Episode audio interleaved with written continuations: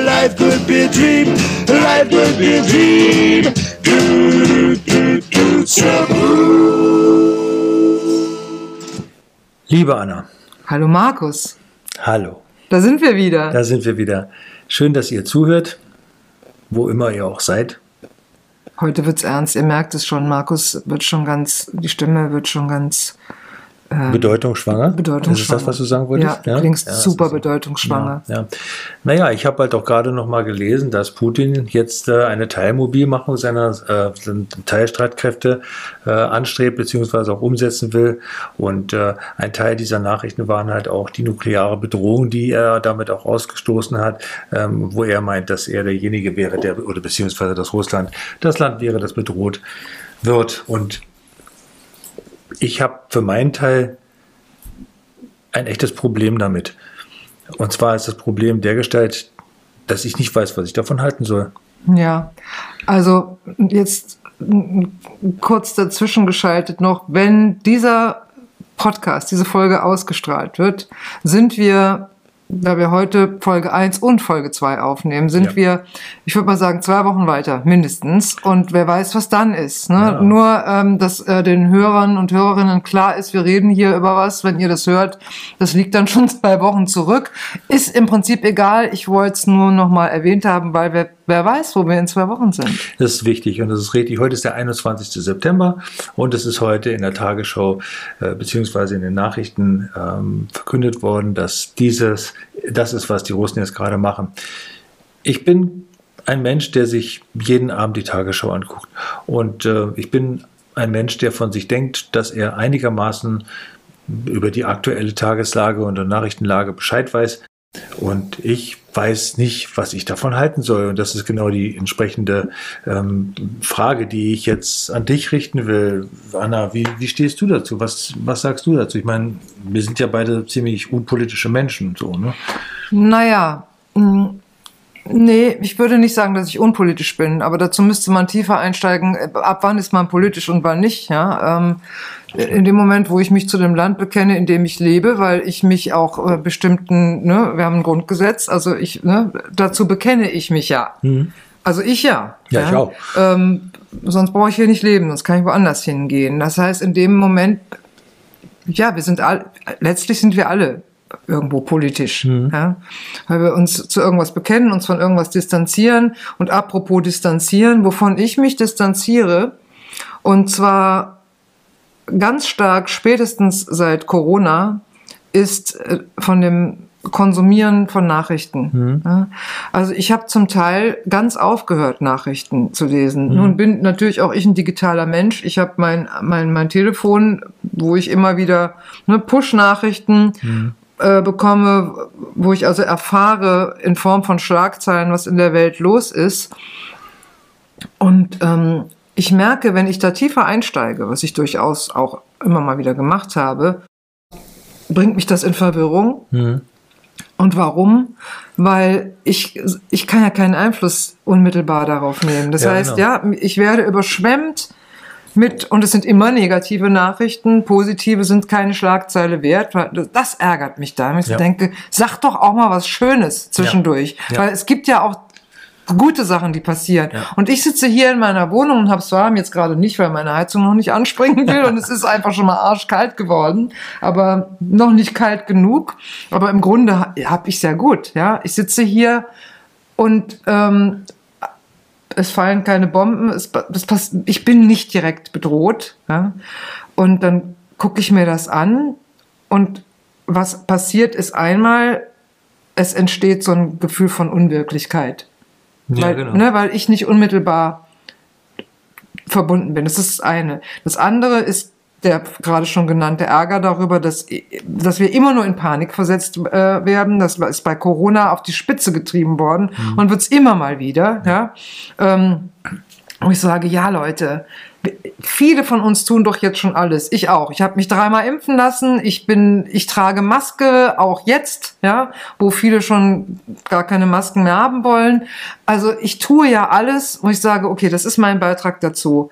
Mehr kann ich nicht tun, ja. Und ich werde mich weder über die einen aufregen noch über die anderen. Aber lasst mich doch mit dieser Stimmungsmache in Ruhe. Mhm. Und was da passiert ähm, in der Ukraine, dieser Krieg ist einmal geografisch natürlich recht nah an uns dran im Vergleich zu anderen Kriegen auf der Welt. Und vielleicht ist er deshalb, berührt er uns deshalb so und weil er eben auch gegen, also ne, weil der Kontrahent Russland ist, äh, auch schwierig. Ähm, so dass es so nah rückt auf der einen Seite. Auf der anderen Seite denke ich, ich persönlich ich kann sowieso nichts machen.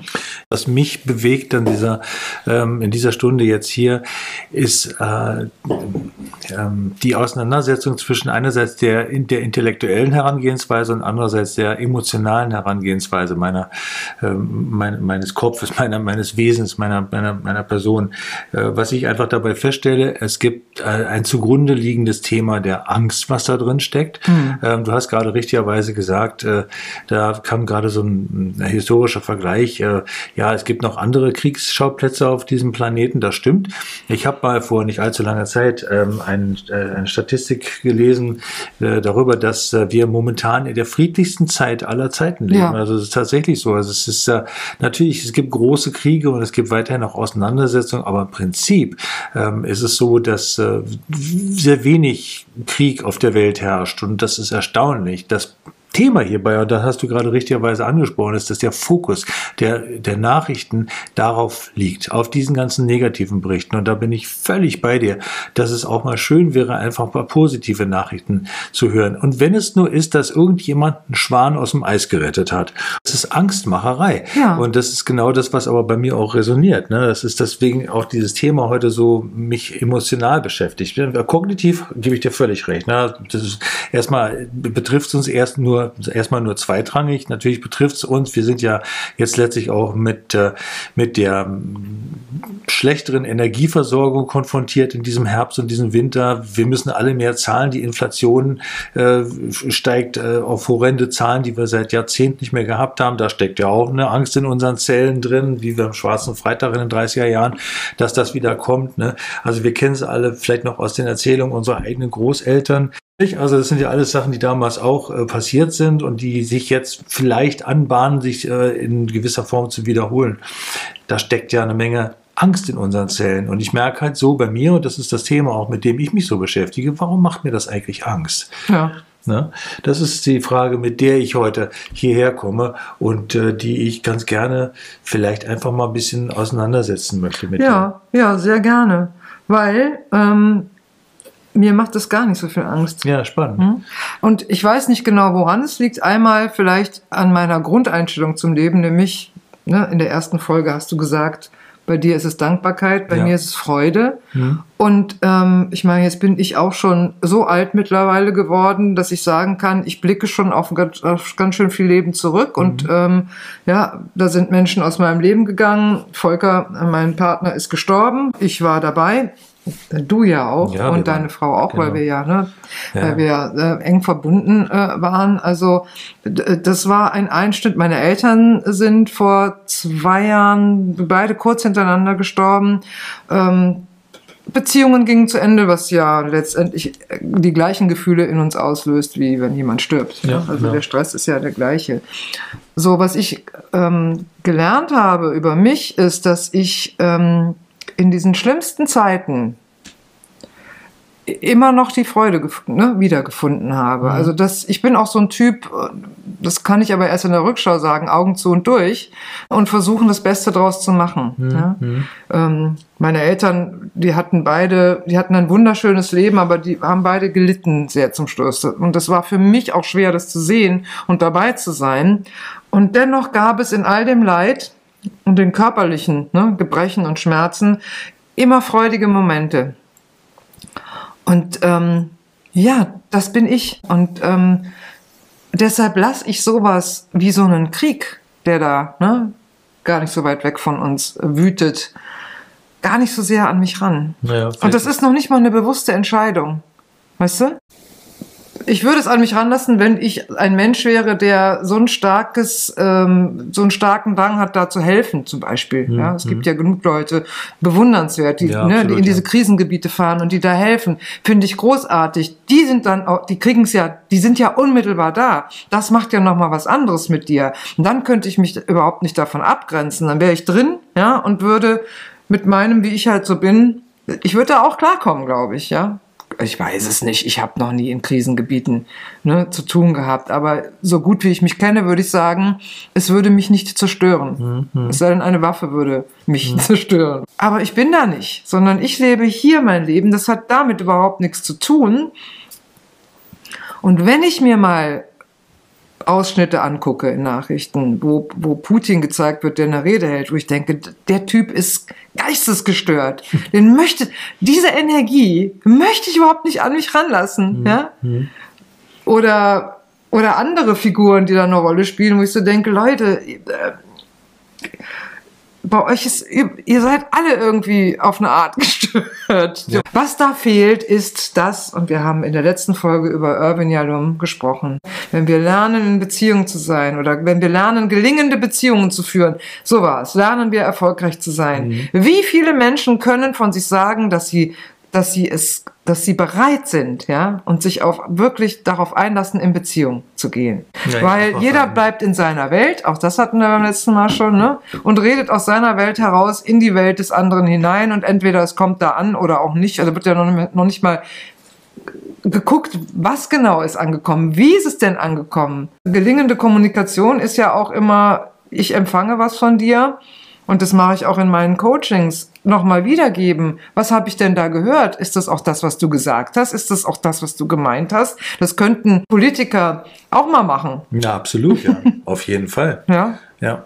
Und ich will sie jetzt nicht alle über einen Kamm scheren. Da sind sicher welche dabei, ja. Aber wenn wir uns jetzt mal den Konflikt angucken, den Krieg, der zwischen Russland und der Ukraine gerade abgeht, ich glaube, ähm, dass da keiner dem anderen richtig zuhört.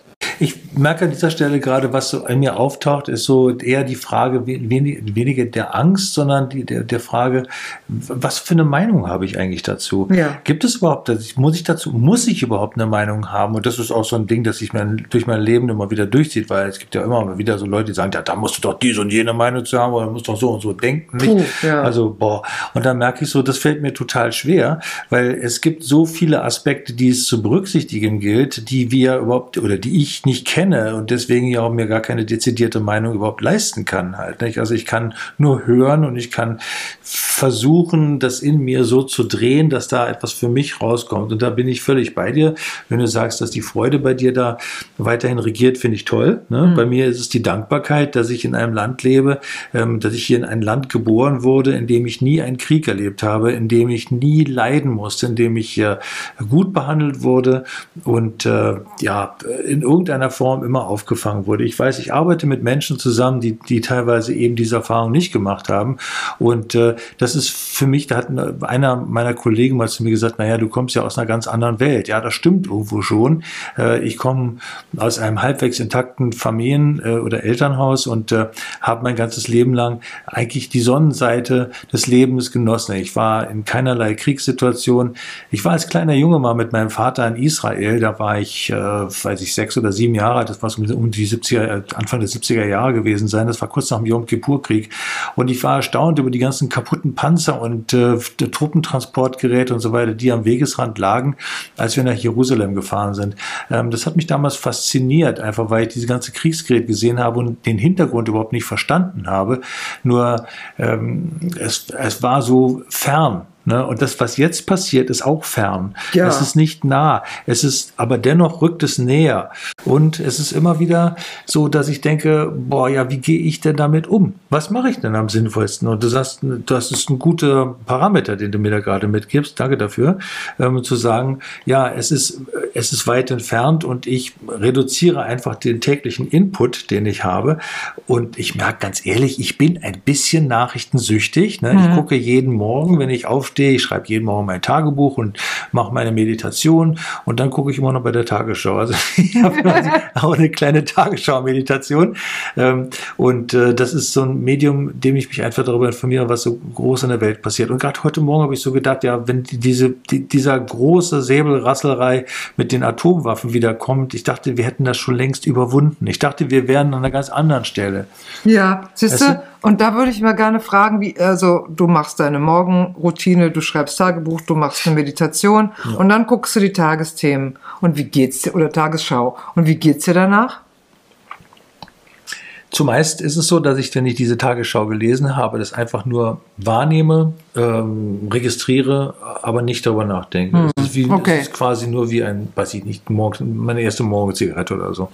Du rauchst doch gar nicht. Ja, das ist quasi meine Morgenzigarette. Okay. Aber ein geiles okay. Thema jetzt. Ne? super Thema. Rauchen, ne? Rauchen, da reden Ja. wir überhaupt nicht drüber. Nein, Macht gar doch nicht. kein nein, Mensch nein, rauchen. Nein, auch überhaupt nicht. Nein. Wir saßen vorhin nur unten und sie hat sich dann noch eine Packung Zigaretten gekauft und hat eine unten geraucht. Das muss man an dieser Stelle auch mal sagen. Ne? Ich finde Das finde ich richtig gemein von dir. Das, aber wir haben ja gesagt, wir reden über alles. Wir reden über alles. Ja, komm, kleiner Sidestep. Rauchen. Großer Sidestep. Großer Sidestep. Rauchen. Sagen wir was dazu.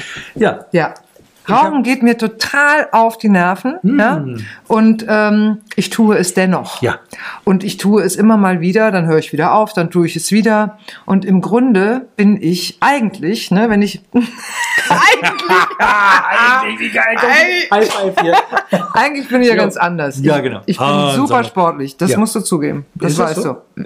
Ach so, so gut kennst du mich nicht. Ja, ich bin sozusagen mit Sport groß geworden. ne? Okay, ich war also eine, ich weiß, ich war läufst, eine ne? großartige Tennisspielerin Oh, die Hälfte meines Lebens. Ja, ja. Äh, das habe ich aufgegeben, als ich nach Leipzig gekommen bin. Das ist aber nochmal eine andere Geschichte. Wusste ich gar nicht.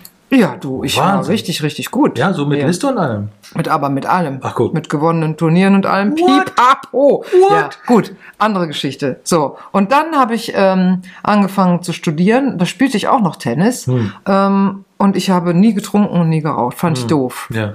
So, und dann änderte sich so ein bisschen mein Freundeskreis. Und dann ging das los mit den ersten Zigaretten. Und ähm, dann fand ich das ziemlich cool. Sag jetzt nichts dazu. Und ähm, dann hatte ich Männer, Boah, das ist geradezu heraus.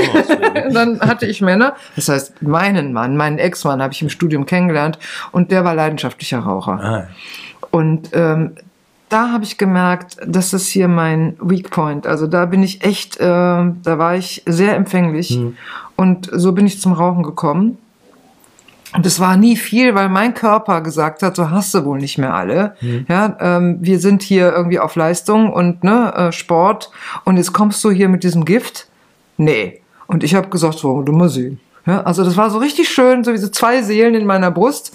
Und so habe ich also vor mich hingeraucht, nie viel, weil ich es nicht vertragen habe. Das gleiche mit Alkohol. Ähm, das zog sich so durch mein Leben, dann Schwangerschaft, Kind natürlich nicht geraucht, dann wieder angefangen, dann wieder aufgehört. Also es ist eine endlose, ne, never ending story of beginning and stopping. ja, ja, genau.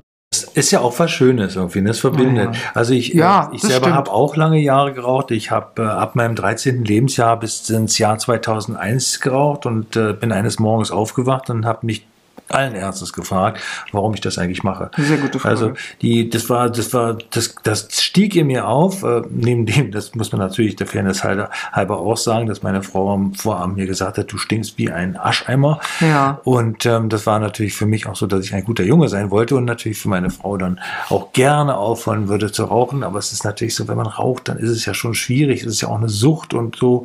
Ja. Naja, wie gesagt, ich bin halt morgens aufgestanden, habe meine letzte halbe Schachtel Zigaretten, die ich noch hatte, genommen, habe sie weggeschmissen, habe gesagt, ich rauche jetzt nicht mehr. Und es ist mir tatsächlich gelungen, seit dem 1. September 2001 nicht ein einziges Mal wieder zu rauchen. Großartig. Es ist auch im Übrigen so, dass diese 21 Jahre ohne Rauchen also nicht dazu beigetragen haben, dass ich schlanker geworden bin, nein, aber dass ich nie das Gefühl hatte, rauchen zu wollen. Und das zeigt mir auch, dass für mich das Rauchen eine sehr starke soziale Komponente hat. Ja. Ja, für mich war es so, dass ich damit aufgehört habe, weil ich einfach wollte. ne? Ja. Ich für meinen Teil kann wirklich sagen, ich bin froh, dass ich diese Sucht überwunden habe. Ja, weil vielleicht warst du auch nie süchtig. Ja, also das weiß, klingt ja. weiß. Naja, du, ich habe schon eine Packung am Tag geraucht. Oh, okay. Ja, ja, doch. Ja, ich meine, ich komme aus einem süchtigen Haushalt. Es ist ähm, bei mir in der Familie einfach äh, Tradition gewesen zu rauchen. Und vielleicht kennt der eine oder andere Zuhörer das ja auch noch. Früher, nicht, als wir noch Kinder waren, da wurde dann hinten äh, im, im Auto gesessen als Kind und vorne haben die Eltern gequarzt. Und wenn man dann darum bat, das Fenster aufzumachen, dann wurde dann gesagt, nee, dann zieht's. ja, die Geschichte, ja, ich kenne die Geschichte. Äh, ich habe sie nie erlebt. Also äh, meinen Vater habe ich nie rauchend äh, erlebt, weil Ja. der hat, bevor ich auf die Welt gekommen bin, auch Gesellschaftsraucher. Ja, und sagt, das hat ihm nie geschmeckt. Mhm. Ja. Meine Mutter. Die hat immer mal ne, was weggequarzt, aber nicht viel. Mhm. Die hat aber im hohen Alter, nämlich mit 88, nachdem sie da ewig nicht geraucht hat, hat sie zu mir gesagt, bring mir doch mal Zigaretten mit. Hm. Da habe ich gesagt, Mama, willst du da? Mal, jetzt ist doch egal. Ja. Und die wurde nachher so vergesslich und das Ja. war so niedlich. Dann habe ich ihr Zigaretten gekauft und ähm, dann waren die ganz schnell weg. Und habe ich gesagt, Mama, hast du die alle geraucht? Nein. Ich sage, wer denn? Ja, ich weiß ich auch nicht. War ja sonst keiner da und ich Ja, habe ja. sie nicht geraucht.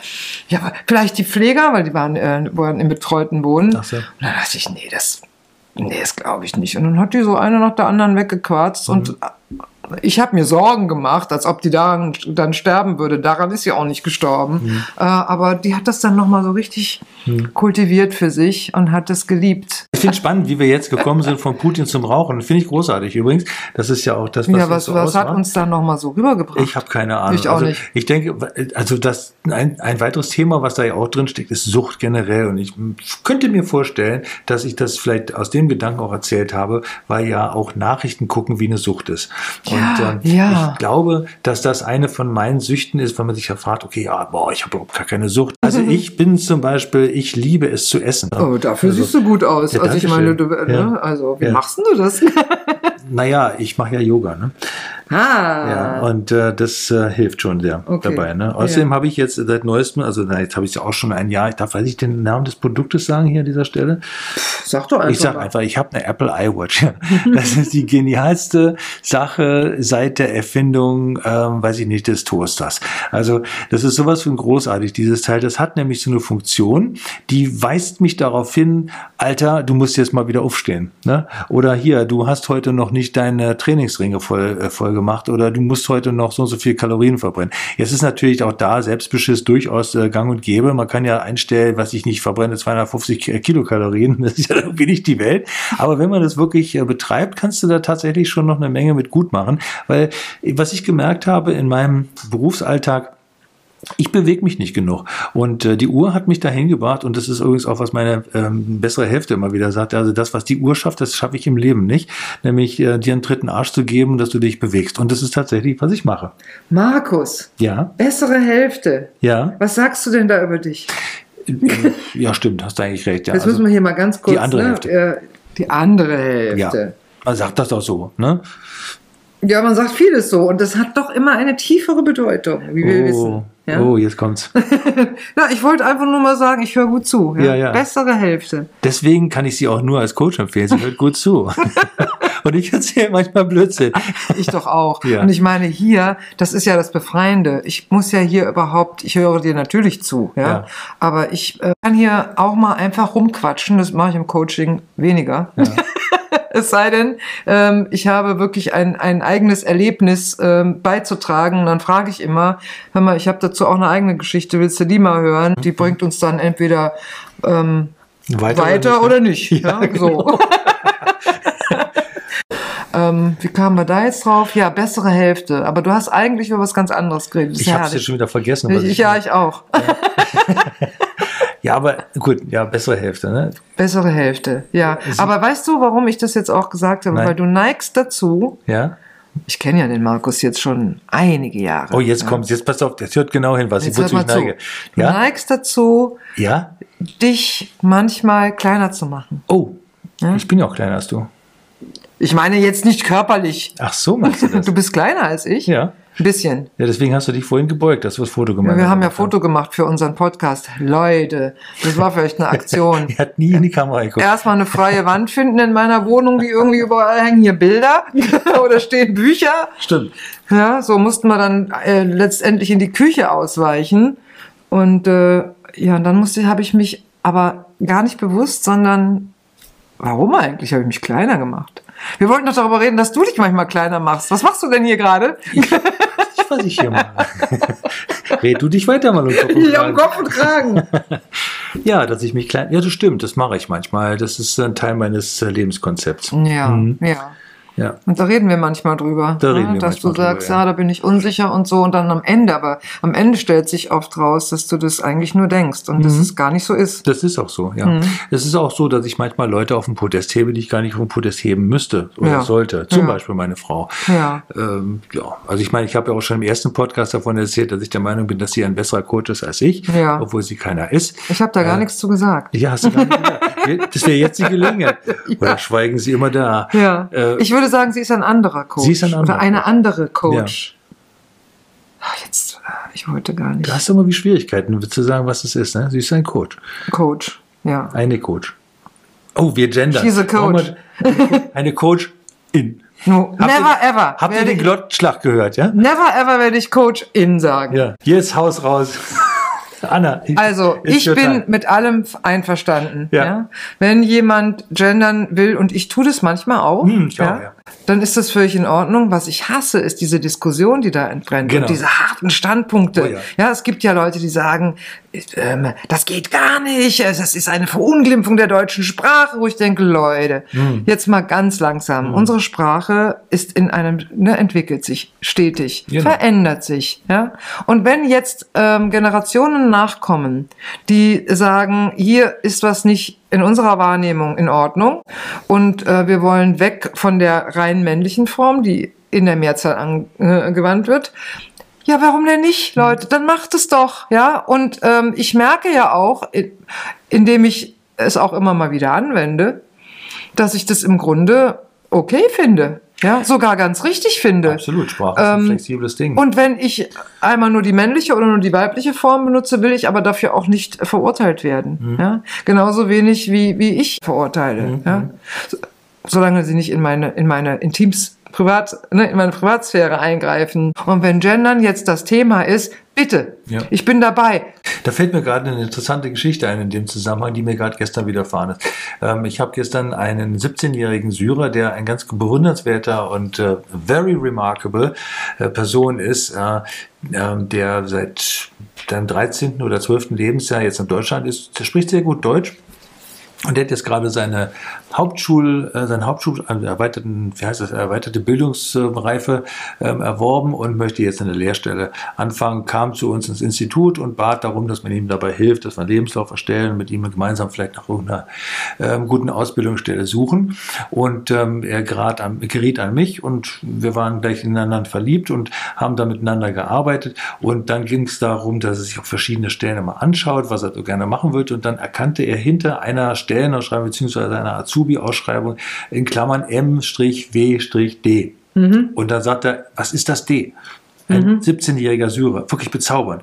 Und ich habe dann versucht, ihm zu erklären, was das bedeutet. Und ich habe so gemerkt, ich hatte also jetzt nicht irgendwie unbedingt Schwierigkeiten damit, es zu erklären, aber das wirklich so allumfassend zu erklären, weil der hat mich mit großen braunen Augen angeguckt und hat überhaupt nicht verstanden, was ich ihm da sage. Okay. Ja, das fand ich echt spannend. Ja. Wie wir damit auch umgehen. Es ist für uns ja allgemein gut geworden, dass es dieses dritte Gesch- Geschlecht oder nicht Geschlecht oder wie auch immer divers halt eben gibt. Und ja, letztlich läuft es darauf hinaus, dass wir ähm, Minderheiten die Gelegenheit in unserem Land geben, und das finde ich toll und großartig, ähm, ihren Ausdruck und ihre Form zu finden. Das finde ich Ja. toll.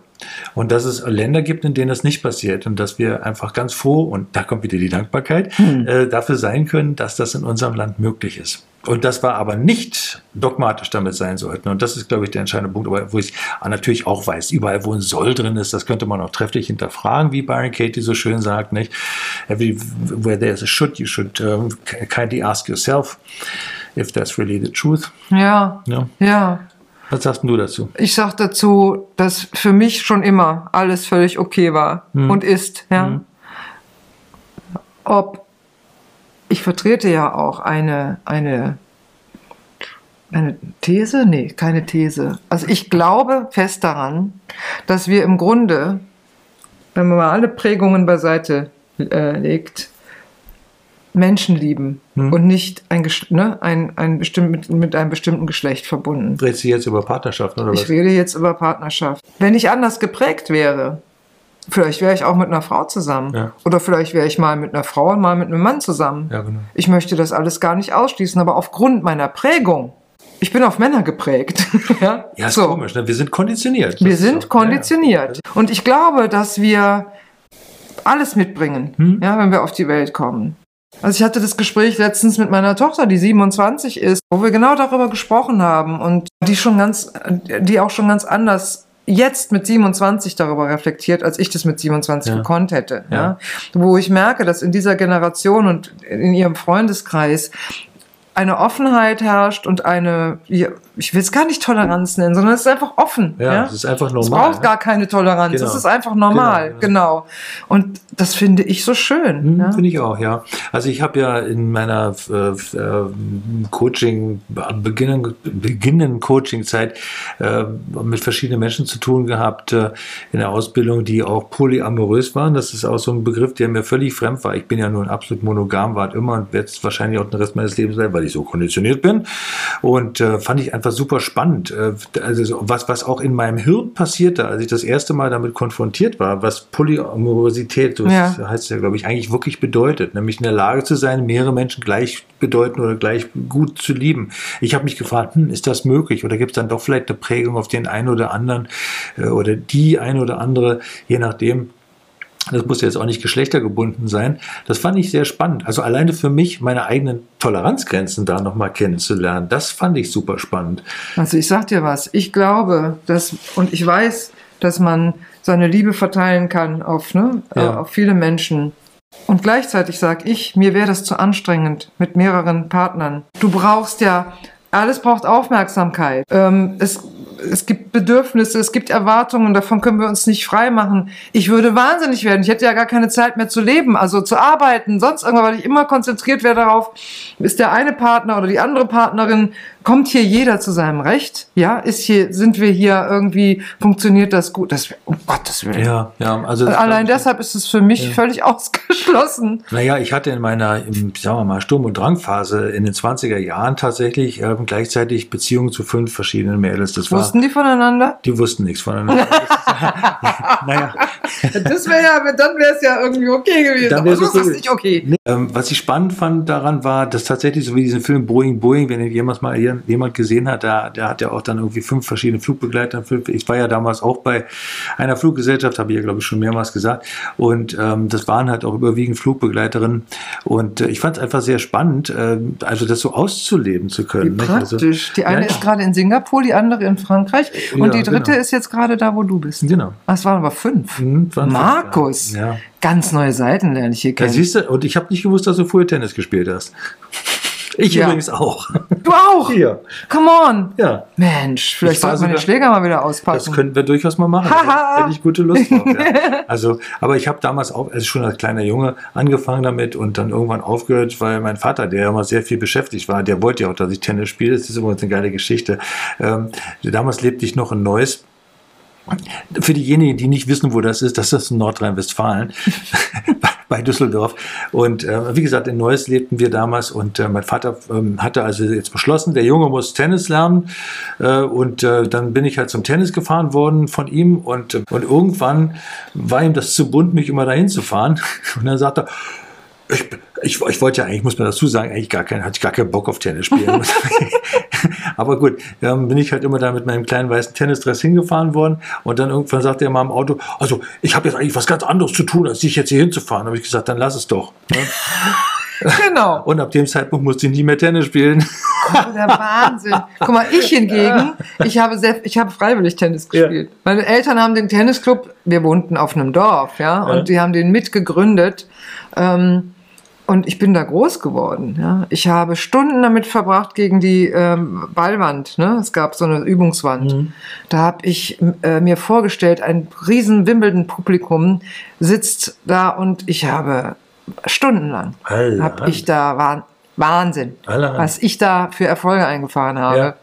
Ich gegen die Wand Ja. und jubelnde Zuschauer, die imaginiert waren, versteht sich. Äh, Toll, super. Also Hm. ich meine, das ist auch eine, eine Art, seine Jugend und Kindheit zu verbringen. ne? Also ich habe lieber Star Trek geguckt. Ja, nee, also bis ich 13 war, war das ähm, ein ziemlicher Lebensinhalt. Und dann fing ich an, mich für Jungs zu interessieren. Für einen. Ach so. Ja, ja, ja. Und der spielte kein Tennis. Nee, aber ich, das ist auch eine schöne Geschichte. Oh, jetzt raus. Jetzt will ich aber wissen.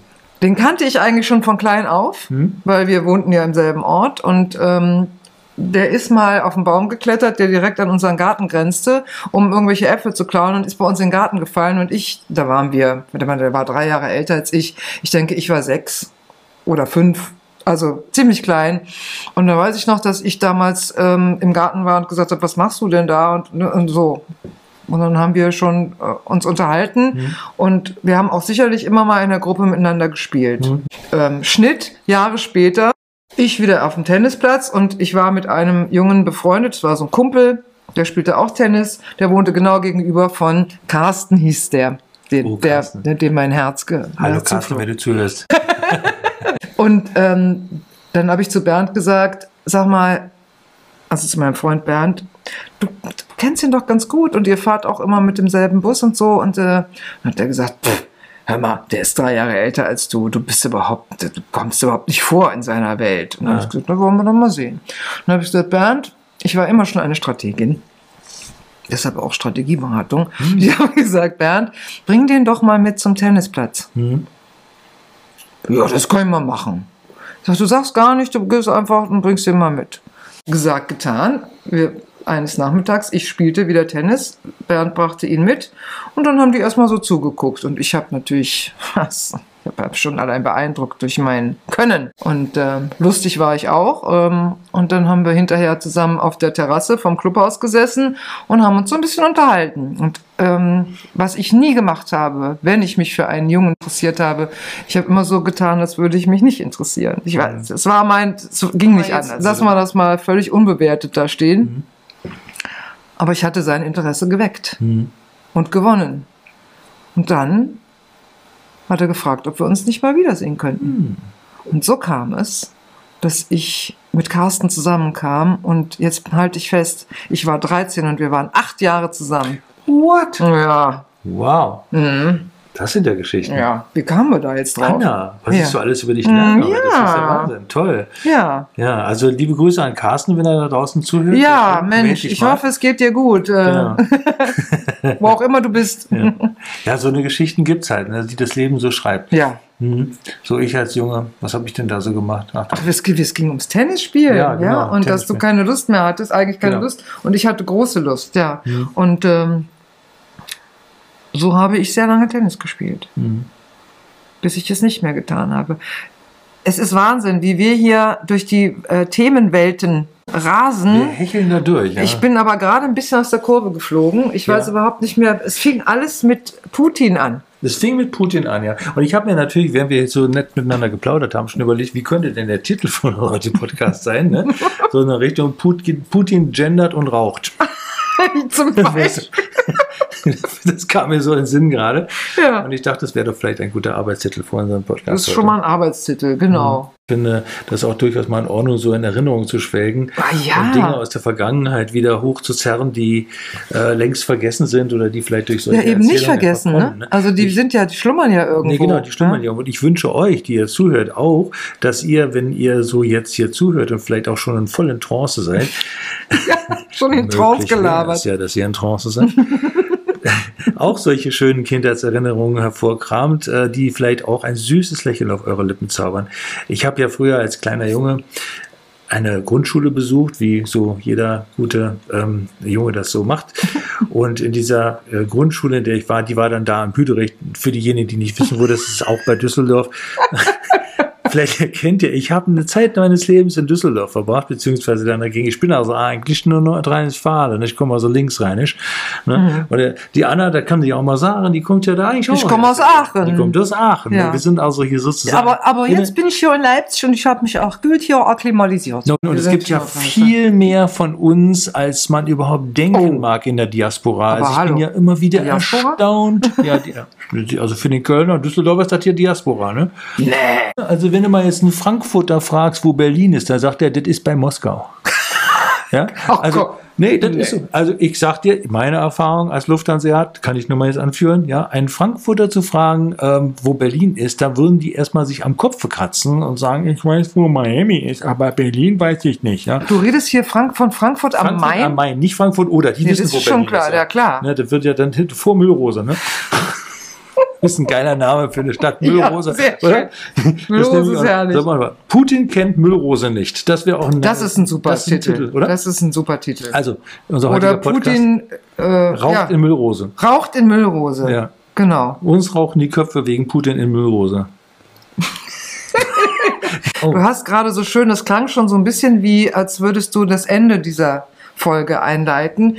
Ähm, hast du schon so ein bisschen Willst ne, du auch? Willst du es etwa auch? aufhören? Was? Ich, ich war, was will ich? Ja, erzähl mal weiter. Äh, Jetzt bin ich schon wieder aus dem Konzept. Das ich liebe es. Es ging um die Geschichten von früher. Ja. ja. So, wo ich dachte, ja, und gerade so, und dann habe ich ja von Carsten nochmal ganz Grüße. herzliche Grüße äh, erzählt. Aachen? Nee, der ist nicht in Aachen. Wo ist er denn? Also letzter Wissensstand ist Eschweiler. Eschweiler. Ja, Oh, verheiratet mit, ähm, den Namen habe ich jetzt vergessen, aber ich kann, die kannte ich auch. MWD? Äh, äh, äh, W. Ja. oh Gott. Anja heißt sie, glaube ich. Ich Also, bin mir aber nicht sicher. Anja. Ich bin mir aber nicht sicher. Liebe Grüße. Ja. Aber was ich erzählen wollte war, ähm, jetzt weiß ich es wieder nicht mehr. Ach so, wenn man so, wenn man sich so erinnert und so die erste Liebe, äh, und dann habe ich so gedacht, ja, die prägt ja auch für den Rest, ja, für jede weitere Beziehung prägt, also erstmal das, was du vorgelebt kriegst von deinen Eltern. Und ich hatte, ich hatte Eltern, die haben mir vorgelebt, dass zum Beispiel Sex ein Ritual ist, ja. Aber das ist eine andere Geschichte. Die erzähle ich ein andermal. Die kommt vielleicht im nächsten Uh, Cliffhanger, geil. Aber vielleicht noch kurz dazu. Meine Fr- Was Schu- bisher geschah. in der Schule hieß es immer, "Äh, Eltern haben keinen Sex. Äh." Ja. Und ich immer doch meine, ja. Echt jetzt? Ja, und ich wusste das auch. Also ich war jetzt nicht live dabei, soweit ist es nicht gegangen, aber es war auch nichts, was, äh, es fand schon hinter einer verschlossenen Tür statt, aber ich wurde sozusagen ähm, auch irgendwie darauf vorbereitet, so nach dem Motto, wir wollen jetzt mal alleine sein und ich so. Hab, ich ne? habe gerade total die Bilder. oh, mein Stuhl. Das Geht kaputt. Aber schon bei dem hier. Das ist immer Du hast mir so einen schon mal kaputt Ja, gemacht. das ist der zweite jetzt hier. Nein, Mann. Doch, ich guck. Biegt sich gerade hier durch. Markus. Ich weiß gar nicht, was ich mache. Ich sitze jetzt nur noch auf einer Arschbacke, Leute. Wir müssen den Podcast bald beenden. Ja. Sorry. Ja. Ja. Also, wie war das jetzt noch mit dem Sex? Ja, das ist eine andere Geschichte, aber ähm, Sex war bei uns zu Hause kein Tabuthema Mhm. oder es war es war klar, dass es das gibt und ich habe auch fand es auch nicht eklig, so Mhm. wie andere sagten, weil sie ihre Eltern eben nie intim miteinander und intim sein heißt ja auch Mhm. sich mal einen Kuss geben oder so, das gab es irgendwie scheinbar nicht bei äh, Leuten, mit denen ich Ja, in der ich nicht wo zu tun hatte. Bei uns gab's das, aber was ich sagen wollte war also, das ist die erste Prägung, die man mitkriegt. Da habe ich schon mal verdammtes Schwein gehabt, würde ich mal sagen. Ja, so dass das für mich völlig, also es war nicht behaftet mit Pfui oder Sauerei oder weil, ne, sondern es war halt normal. So und dann die erste Liebesbeziehung, der erste Sex, wahnsinnig aufregend und viele, auch da wieder, habe ich von Freundinnen gehört. Äh, ich habe es hinter mich gebracht, war super scheiße. Ich habe mir sehr oder mein Carsten und ich, wir haben uns sehr viel Zeit gelassen. Aber ich so. schwelge jetzt noch mal richtig. Ich komme jetzt noch mal zurück. Ja. Es ist so lange her. Es ist so lange her und jetzt bin ich wieder mittendrin und wir haben uns echt. Ich war 13, als wir uns kennenlernten und äh, mal geküsst haben und dann dauerte das wirklich bis, ich glaube, vier Jahre, Ja. die wir uns genommen haben, um uns aneinander zu gewöhnen und körperlich auch uns einander ne, nahe zu kommen, weil ich war mit 13 überhaupt noch nicht so weit. Also ich, das war irgendwie spannend und so, aber ich hätte, ich hatte nicht dieses körperliche Verlangen. Ja. Noch nicht. Das kam dann später. Hm. Das wuchs mit der Beziehung. Ja. Ähm, und wenn ich dann später auch mit Freundinnen darüber gesprochen habe, überhaupt über Sexualität und wie ist das in Beziehungen und so, und dann habe ich festgestellt, was ich für ein verdammtes Glück gehabt habe, Hm. ähm, gemeinsam mit meinem Freund da so reinzuwachsen. Das sind die Beziehungen, diese ersten, die wir haben, die prägen uns für den Rest unseres Lebens und haben Auswirkungen auf alle weiteren Beziehungen, oder nicht? Ja, absolut. Also mir fällt natürlich meine erste sexuelle Begegnung jetzt auch noch ein, die möchte ich dann vielleicht auch noch mal jetzt äh, hier vortragen, Besten geben. zum Besten geben. Und äh, bei mir war das so, ähm, mit 16, also an meinem 16. Geburtstag, ähm, hat mein Vater mir und meinem Bruder äh, jeweils 50 Mark in die Hand gedrückt und hat gesagt, jetzt äh, geht mein Puff.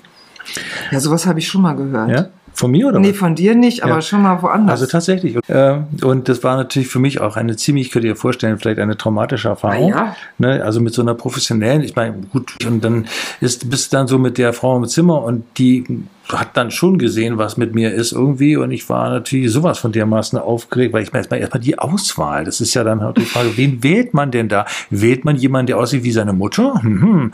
Also da gibt es ja Fragen. Fragen, die da kommen halt nicht. Also mein Bruder zum Beispiel, der hat eine Ollige genommen und ich habe eine dünne Schwarze genommen, also äh, Und schwarzhaarige. Mutter aus? Meine, Mutter- meine Mutter ist dünn und schwarzhaarig, ja. Also tatsächlich, ja. das Ähm, ist ja nochmal ein extra Thema, dem Ich- wir uns ja. widmen könnten. also ich lasse hier wirklich die Hosen runter. ja. Und äh, naja, also hat dann auch relativ schnell spitz gekriegt äh, und gefragt, ist das denn dein erstes Mal? Und ich so, hm. Dann hat gesagt, na, gucken wir mal, was wir machen.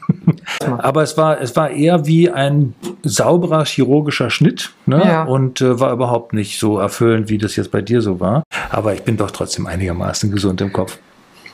Ja, ich meine, das, das hat ja, muss ja nicht Einfluss da auf deine geistige Gesundheit haben. Nein. Bei mir hat halt Einfluss darauf gehabt, dass ich, ähm, für mich war Sexualität, ähm, das kann ja nur gut gehen. Mhm. Ja? Und es war natürlich auch von Anfang an mit Gefühlen verbunden. Mhm. Es war nicht dieses, ach, das müssen wir jetzt mal hinter uns bringen, dass wir Mhm. das auch erledigt haben, so check, sondern hey, das ist spannend, das ist aufregend, mal gucken, was da kommt. Hey, wir haben Zeit, Mhm. ja, und wir, wir lernen uns gut kennen. Also es war irgendwie so safe alles. Mhm. Und deshalb bin ich in jede weitere Beziehung, und es kamen so viele waren es dann auch nicht mehr, aber ich bin da sehr offen reingegangen und bin auch das eine oder andere Mal damit auf die Nase gefallen und Ja. dachte, okay, jetzt, das ist jetzt hier mal eine andere Erfahrung. Ja, ja.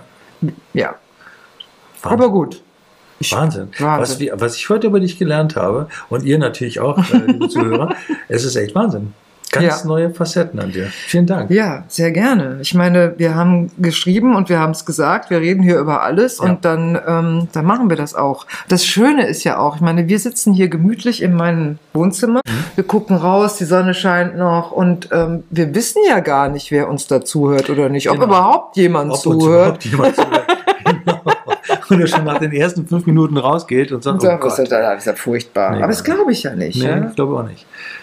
Aber wie auch immer, deshalb ist es auch leicht, ja. Ja. jetzt so loszuplaudern. Und Genau. ich finde es so befreiend und irgendwie finde ich so spannend, was einem alles einfällt, wo Mhm. wir doch mit Putin angefangen haben. Vielleicht hören wir mit Putin auf oder Ja, können wir gerne machen. Also Ja. ich weiß nicht, ob das jetzt schon der Zeitpunkt ist, zu dem wir nochmal was ich über- habe das gar nicht mehr so Ich im Blick. So gefühlt würde ich sagen, Ja, passt. passt. Ich schon, ja. ne? Ja, genau. Also ähm, an dieser Stelle Wladimir Wladimirovic. Äh, ich kann nur sagen, äh, denk immer dran, wenn du das nächste Mal eine Zigarette in Müllrose rauchst, äh, denk immer dran, gendern ist wichtig. Ich finde, das ist doch mal eine, das ist doch mal eine Message an Putin, die hat er so bestimmt noch nicht gehört. Oder? Ich meine, vielleicht bringt ihn das mal zum Nachdenken, Ja. zum Andersdenken. Ja. ja? Mal ganz anders. Denk doch mal ganz anders. Genau. Denn wenn etwas nicht funktioniert, dann mach was anderes. Ja, genau. In diesem Sinne. Bis dann. Bis bald. Tschüss. Tschüss.